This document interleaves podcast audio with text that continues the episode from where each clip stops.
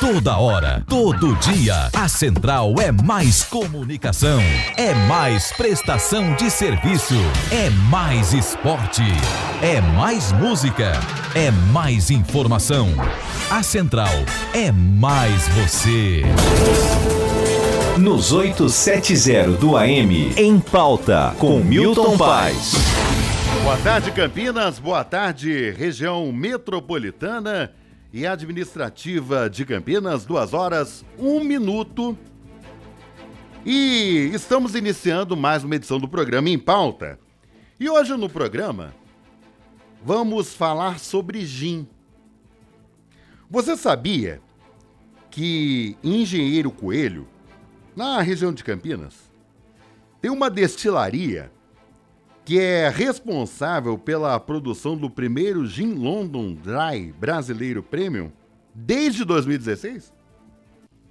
Vamos conhecer um pouco sobre a produção dessa bebida, que no caso da Draco Steelhouse, o gin produzido, uma mistura de clássicos botânicos importados e os cítricos, tangerina e limão cravo, a bebida foi reconhecida pela revista Go Weir como o melhor gin nacional e o number 5 do mundo. Number 5, gente, número 5 do mundo, em uma degustação às cegas, com 16 rótulos, inclusive gigantes internacionais. O que, que isso aí quer dizer, gente? As pessoas vão provando as bebidas que são apresentadas. Não é divulgado o nome, não é divulgado o rótulo. E esses provadores acabam elegendo a, aquelas bebidas nas quais tiveram um destaque de sabor e uma série de coisas mais. Elaborado com álcool 100% de grãos, é fabricado artesanal, artesanalmente em alambique de cobre e tem leveza, personalidade e versatilidade como suas principais características. O nome do gin é uma homenagem a Draco, constelação do dragão, que representa a figura imponente, forte e ao mesmo tempo mítica e carismática sinônimo de força, sabedoria e energia em todas as culturas. Com muito prazer, estou recebendo no Impalto o fundador e diretor da Draco Steel House, Rodrigo Marcuso. Boa tarde, Rodrigo. É um prazer te receber aqui no Impalto, viu? Boa tarde, o prazer é meu. Obrigado pelo convite. E vamos conversar um pouquinho sobre gin, né? Eu errei em alguma coisa na apresentação? Não, não, tá contratado. Com trabalhos técnicos de Carlos Alberto da Silva, o Carlão. Na gravação da Central, Vagnaldo Silva. Coordenação artística de Giuliano Biondi. Gerência comercial de Leonardo Guinese. CEO do Grupo Tati de Comunicação, Fernando Roxo e diretor executivo da Rádio Central, Danilo Brandão, está no ar. Em pauta. Ô, Rodrigo, você sabe, é... o que eu gosto, na verdade, no Em Pauta é da possibilidade de eu abordar é, temas dos mais diversos. Então, aqui a gente fala sobre é, culinária, a gente fala sobre é, bebida, a gente fala sobre é, degustação de bons pratos, restaurantes, a gente fala sobre direito, a gente fala sobre saúde. E o nome do programa ele foi escolhido justamente por esse motivo, né? Da gente ter essa versatilidade e, ao mesmo tempo, informar aos ouvintes da Central e eles terem é, uma visão diferenciada de várias questões que cercam aqui a nossa região e da importância, por exemplo, de é, termos uma destilaria né, dentro da região administrativa de Campinas e que muita gente não sabe. E muitas vezes as pessoas imaginam: ah, gin, ah, é só bebida importada. E na verdade, atualmente, nós temos no Brasil uma bebida produzida no Brasil, produzida em Engenheiro Coelho, que tem padrão internacional. Mas eu gostaria muito, o Rodrigo, que você co comentasse com a gente, né, para quem está nos acompanhando nesse momento, como é que surgiu né, a, a, a Draco Steel House é, e as conquistas né, que vocês obtiveram, né? É, estamos aí com quatro anos, né, praticamente, né? É. 2016. Isso. E eu acho que é legal a gente falar sobre isso, né, para as pessoas terem uma ideia é, de, dessa conquista, né? E como é que surgiu essa ideia de, de criar essa destilaria? Legal. É, bom, a história, ela, quatro anos, se a gente for, parece muito tempo e tal, mas pra gente, eu, quando eu me lembro que as coisas foram acontecendo e a gente partiu praticamente de. É, a produção basicamente era para atender um restaurante que eu tinha em São Paulo. Né? Tinha um gastrobar. É, a coisa não ia muito bem, a gente precisava de mídia e a gente queria fazer o restaurante criar uma, um conceito diferenciado em São Paulo e ele era fora do eixo bares e restaurantes de São Paulo, né? Que é Jardins, Itaim, Vila Madalena. Sim. E eu estava na Vila Leopoldina, um bairro super legal, onde eu inclusive morei bastante tempo. E, mas o restaurante ele estava fora desse circuito, então eu tinha que trazer o público da Vila Madalena, que era 4 quilômetros dali, mas é a Vila Madalena, e a gente queria criar um diferencial para o bar e tal. E aí, né, pensando, conversando, e eu sempre trabalhei com bebidas e eventos, resolvi, falei, bom, vamos colocar uma, vamos criar uma, uma receita, vamos ver se é viável ter uma receita exclusiva, de um gin exclusivo. E quando a gente fala em 2015, 2016, essa conversa de gin no Brasil era muito, muito, muito pequena. Era uma coisa que a gente quase nem ouvia falar. Mas incipiente, né? né? É, então, a gente, até o momento em que a gente lançou a marca em 2015 para 2016, é, a gente nem sabia que haviam, tinham outros jeans sendo né, produzidos e estavam começando uma história também, mas a gente foi praticamente um dos pioneiros ali nesse movimento. E a gente fez, obviamente, sem plano comercial nenhum. A gente fez o produto, a gente criou essa receita é, justamente para atender esse restaurante nosso e para criar uma, uma, uma, uma, interação com os clientes e dizer, olha, a gente produz o nosso próprio gin, né? Como tem restaurantes que produzem, né? um restaurante italiano produz sua própria pasta, enfim, a gente queria ter uma, um, um chamariz exclusivo e tal. E isso as assessoria, a assessoria que a gente tinha na época colocou no mercado e todo mundo, né, pela, pela, pela novidade que era o gin aí nessa época, começou a querer conhecer e visitar o restaurante. E aí a gente começou, mas o objetivo era justamente, era o foco 100% no restaurante e o gin ser um, um né, um, mais um prato da casa, entre aspas. E a coisa foi andando, foi, né? E aí o, o cliente vinha, tomava, e aí queria levar uma garrafa para casa, e aí o problema foi ficando maior, né? Então, e a gente como produzia de uma maneira informal, produzia dentro de um bar, né? pessoal, ah, eu queria uma caixa porque eu vou fazer um evento na minha casa. Eu falei, não, mas eu não vendo, mas eu não tenho nem caixa, né? Tinha as garrafas lá com uma identidade legal do Dragão, que sempre acompanhou a gente, mas não era um produto comercialmente é, feito para viabilizar comercialmente, né? Então, é, e isso é importante também porque é uma coisa que é, ela realmente foi acontecendo, né? Não foi, a gente não. Foi um bom, processo ficar, natural, é, né? A gente não criou um produto para dizer, nossa, nós vamos ficar rico com isso em 2020. Gin vai ser a moda 100%, não se vai se falar em outra coisa. A gente não tinha essa visão tão a longo prazo, né? Eu, é, como eu falei, eu trabalhava com bebida. A gente sabia que o mercado evoluiu para o gin e que isso ia demorar, ia criar uma, uma, um modismo e depois um modismo uma uma fixação mesmo, porque realmente é um destilado de muita qualidade, né?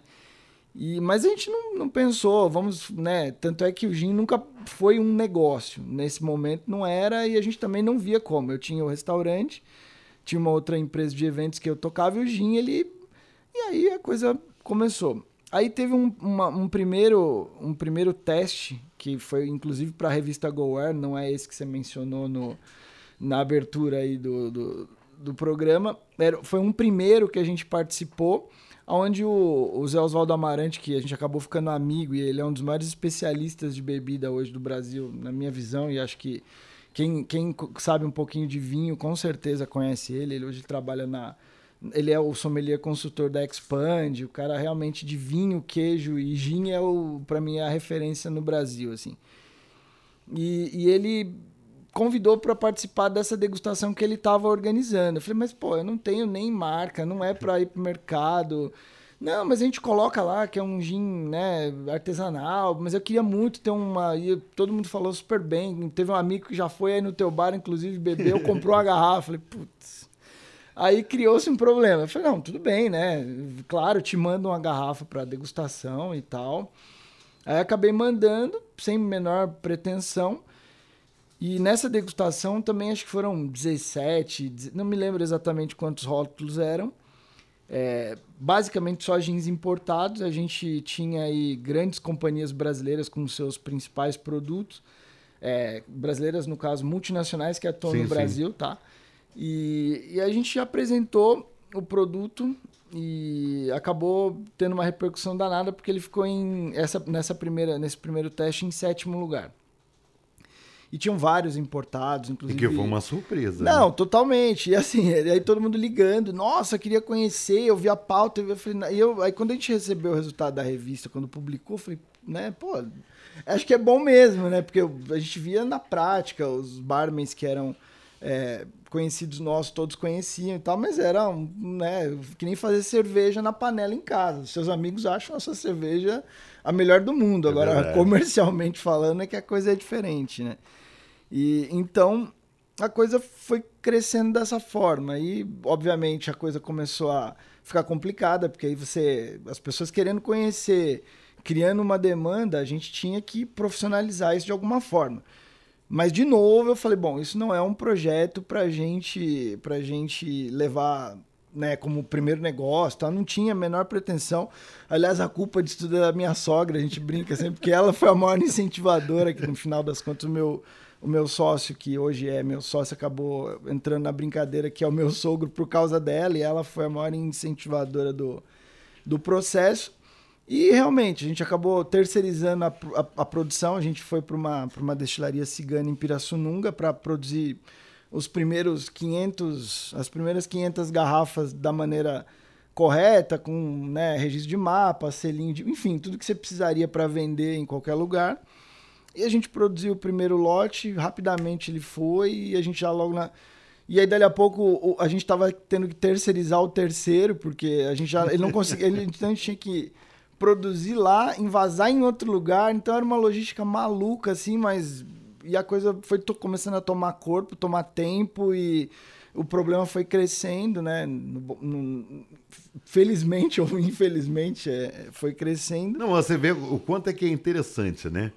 Quer dizer, de repente, é, se criou um modelo de negócio que não estava no planejamento estratégico de vocês, mas algo que as pessoas deram uma resposta. Sem dúvida. Né? A, a, eu acho que a partir daquele momento, acho que foi o ponto crucial né, para vocês entenderem e verem que era uma oportunidade, um negócio diferenciado. Sem dúvida. Né? É, eu costumo brincar que é, é foi realmente porque tem, tem pessoas que confundem amor ao que faz e paixão ao que faz. Sim. Né? Amor ao que faz é uma coisa e paixão. É, paixão é problema, né? Paixão só, só dá dor de cabeça, porque é difícil aqui resulta num, é, realmente num casamento, amor, é, sempre é problema, né?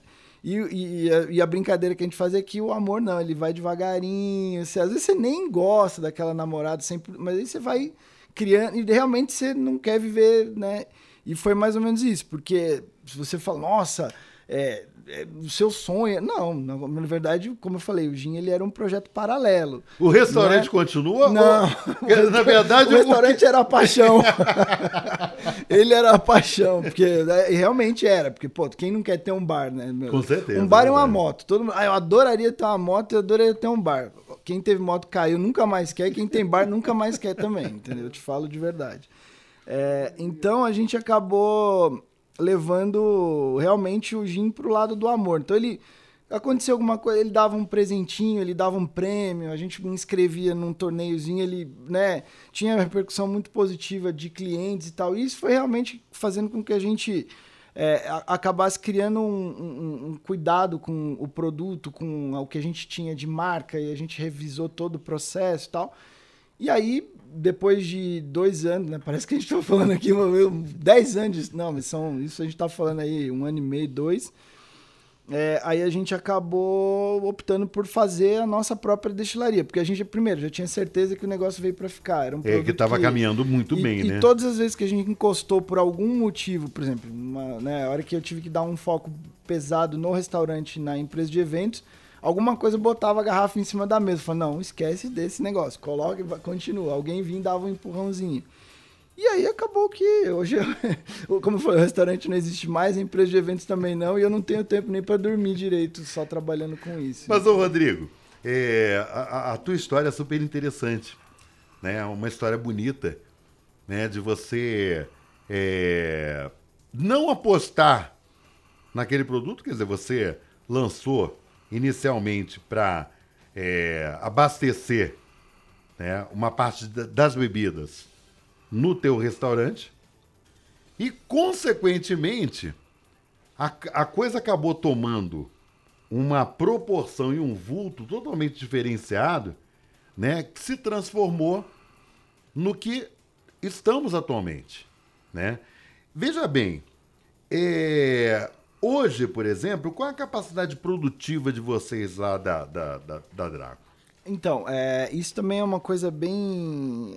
A gente, quando, quando. Primeiro a gente terceirizou, como eu te falei, a produção, foi para uma, uma destilaria de cachaça, né? Porque até então não se falava em destilaria própria de gin. De Tinha gin. uma ou duas que faziam o mesmo modelo do que a gente fazia na época.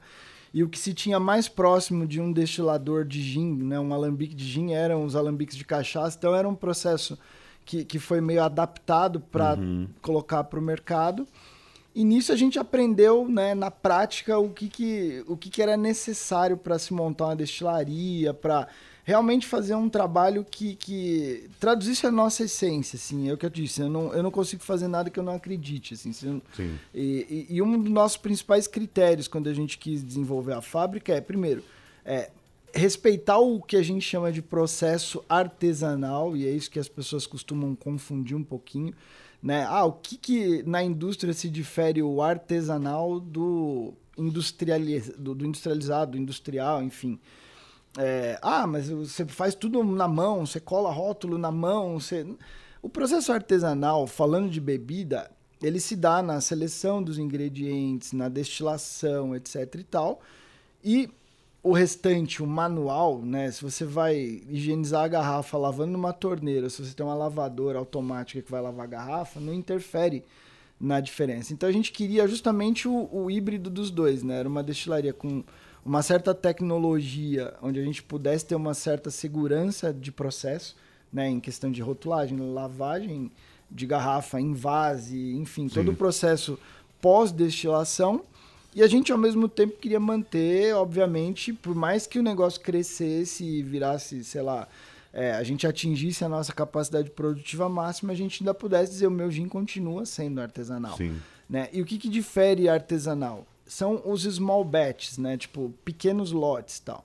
Então a gente produz, até pra gente não cair em tentação, a gente produziu né, tanques que são 2 mil litros é, e que eles propiciam pra gente uma produção sempre de dois, máxima de 2 mil litros. Eu posso produzir num lote 500 litros, né? Um exemplo, mas a gente já só fez isso durante a pandemia, mas já, graças a Deus, as coisas já estão realmente entrando no eixo, né? E a gente sempre produz lotes de 2 mil litros, não mais do que isso. Isso é dar uma destilação correta, feita no alambique do tamanho certo para isso. É, quando a gente faz o processo depois de adição de água, que a gente chama de padronização, ele vai dar um volume total de 2.000, 2.200 litros no máximo. Né? Ó, só para quem está acompanhando, só para as pessoas terem uma ideia, isso daí daria uma produção de quantas garrafas, por exemplo? Ah, 2 mil litros daria aí 2.700 garrafas, mais ou menos. Né? Isso, um lote. Um lote, por lote. Então a gente começa ele no alambique e termina ele na garrafa. Vai fazer outro lote. E aí a gente foi onde a gente montou a destilaria justamente pensando em minha capacidade produtiva máxima seria envasar aí 4.400 litros dia. Porque eu tenho dois tanques, então Sim. um tanque de espera, um tanque de produção. Se eu for ligar o botãozinho aí no máximo da capacidade, num, num- num turno de 8 horas aí, eu consigo produzir 4.400 garrafas. Você tem uma equipe hoje É, de quantas pessoas trabalhando com você, Rodrigo? Então, aí também vem a outra questão, né? Porque a gente queria realmente é, cuidar do processo, né? Então, é, 90% tá do, do processo é eu e o meu sócio, que é o químico responsável, a gente que cuida, então a gente que no dia de uma receita nova, a gente vai lá, a gente faz a produção é, do destilado, depois a gente faz a, a, a padronização e coloca para envasar. E eu não queria criar uma, um negócio onde a gente queria praticidade. Então a gente uhum. investiu bastante na tecnologia para a gente realmente atuar no que é necessário e o resto a gente desenvolve. Então hoje na fábrica eu faço essa produção com quatro funcionários, entendeu? Além Legal. de nós dois quando precisa. Isso é uma coisa que dá um certo tempo pra gente, né? Porque a gente consegue ter vida, consegue, também sim, não fica sim. só.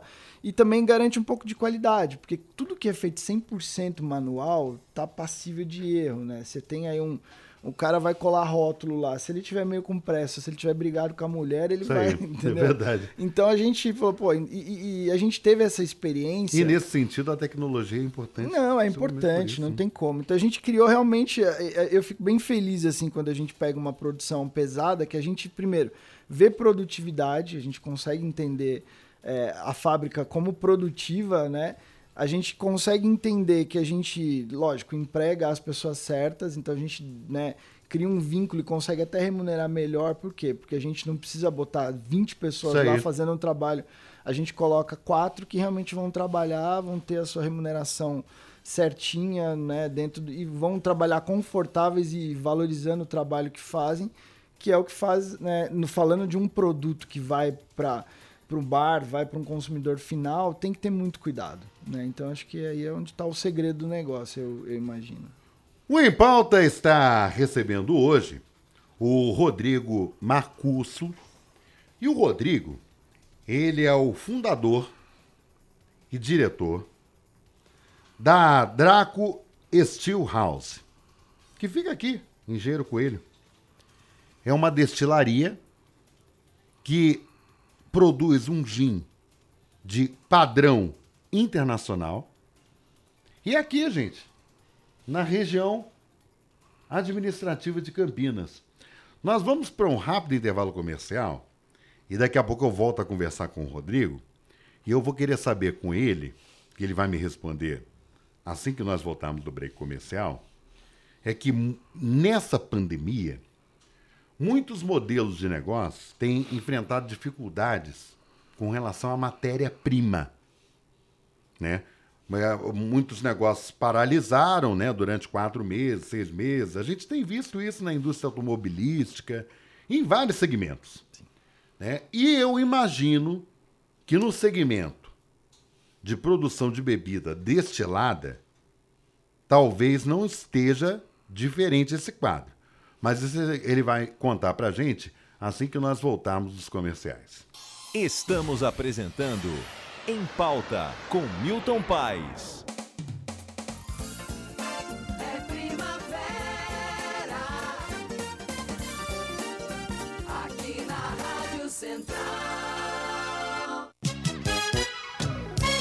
De segunda a sábado, às sete da manhã, tem Decimar Leite no Show da Manhã. Muita música, informação, entrevistas e bate-papo com Decimar Leite. De segunda a sábado, das sete às onze da manhã, tem Show da Manhã com Decimar Leite, aqui nos 870 do AM. Central.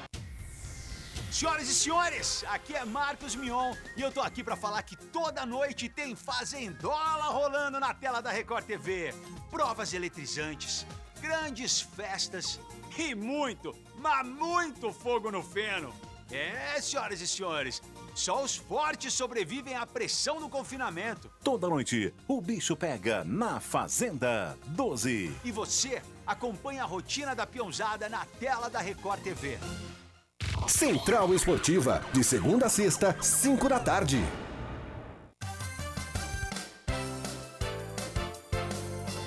Rádio Central. Estamos apresentando Em Pauta com Milton Paes. Olha, 2 horas 25 minutos em Campinas e nós estamos recebendo hoje no Em Pauta o Rodrigo Marcusso, que é o fundador e diretor da Draco Steelhouse, que é uma destilaria de gin com qualidade premium, qualidade internacional. E antes do break comercial, é, eu abordei aqui, levantei a lebre, né, de muitos setores, por exemplo, que estão tendo dificuldades com relação à questão de matéria-prima. No caso, por exemplo, é, do negócio de vocês, né, da bebida destilada e tal, vocês estão é, enfrentando problemas também nesse sentido? Ela até me trouxe uma aguinha aqui, porque a gente entrou num assunto delicado para conversar e tal. Porque realmente a gente está num momento muito complicado, né? Falando de matéria-prima no Brasil e não é falando só do nosso negócio, né? Faz, fazendo uma abordagem geral aí, você tem hoje um dos principais insumos que estão faltando em todo tipo de indústria é papelão, papel.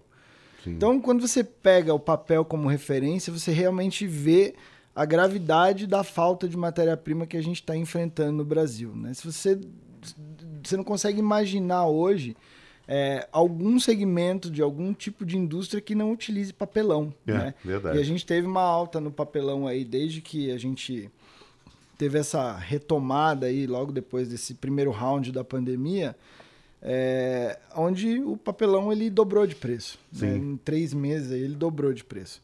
E aí, obviamente, tem um milhão de outros insumos que estão com problema. Né? A gente tem vidro no Brasil sendo. É, as indústrias de vidro não estão dando conta, né? Porque realmente demanda, né? eles zeraram estoque, eles Sim. diminuíram produção.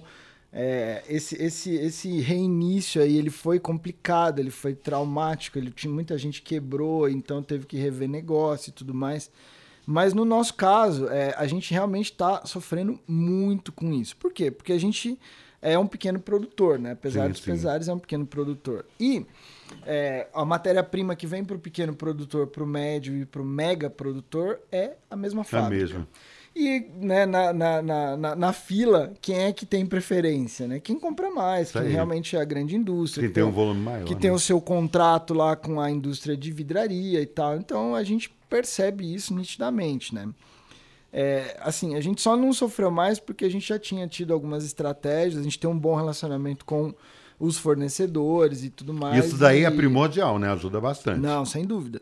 Mas tem sido uma batalha diária, assim. A gente hoje a gente produz, passa uma previsão para a equipe comercial de estoque e diz, olha, é o que tem hoje. Amanhã vai depender do que mandarem de material, porque realmente Tá muito difícil, assim, muito difícil. Ô, Rodrigo, é, a gente já está quase encerrando o programa. Mas já? Já.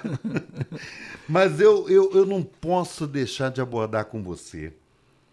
Porque você veja bem, é, mesmo num período de crise, né, que 2020 está sendo um ano atípico, infelizmente, é, por conta dessa pandemia da Covid-19, mas mesmo assim, vocês foram ousados.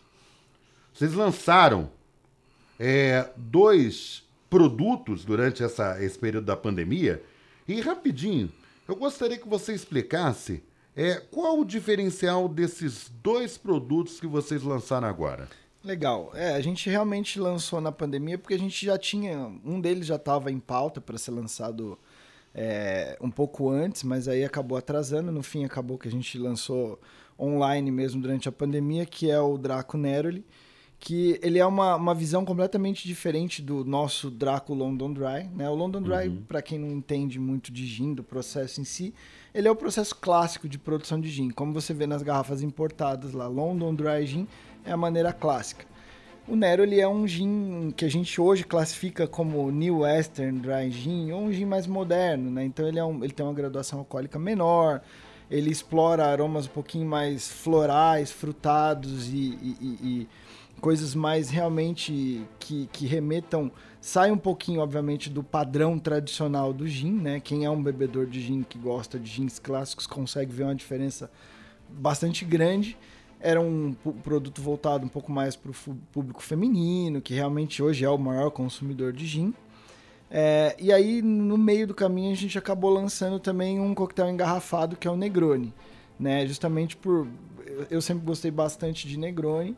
E por essa questão das pessoas beberem em casa, estarem indo pouco aos bares, principalmente no meio da pandemia, que estava todo mundo muito preocupado e, e as restrições eram muito sérias e tal, a gente acabou lançando o Negroni também, que era um produto para você consumir em casa no inverno, tá? Era um, na verdade, é, é, era mais um aconchego, era para ter um produto sazonal, era um lote de mil garrafas apenas, mas que acabou é, não teve jeito de retornar, ele acabou virando um produto de linha, né? E hoje a gente tem aí praticamente todos os empórios, aqui na região você encontra em todos os empórios, tem vários mercados que também já tem e tal. E a gente acabou lançando um terceiro, né? Na pandemia também, porque a pandemia tá aí ainda, né? A gente não sabe quando é que a gente vai poder dizer que saiu, que é recente, que é o Draco Hibiscos, que também era um projeto já meio. tava na gaveta há um tempinho. E a gente queria lançar um gin, né, na linha dos gins rosés, dos gins coloridos, mas coloridos naturalmente. E aí a gente fez uma composição também bem leve, bem, bem com a cara da primavera e tal. A gente usou hibisco como, como principal ingrediente e blueberry.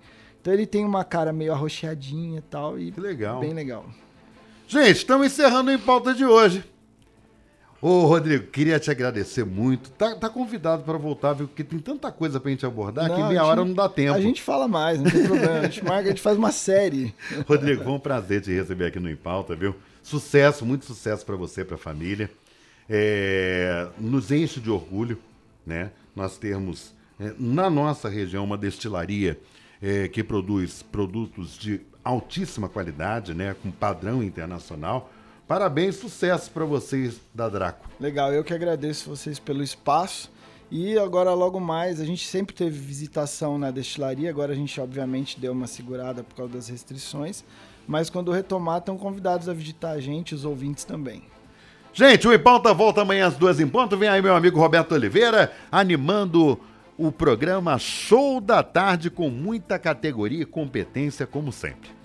Fiquem todos com Deus, uma boa tarde, até amanhã, se Deus quiser. Você ouviu Em Pauta com Milton Paes.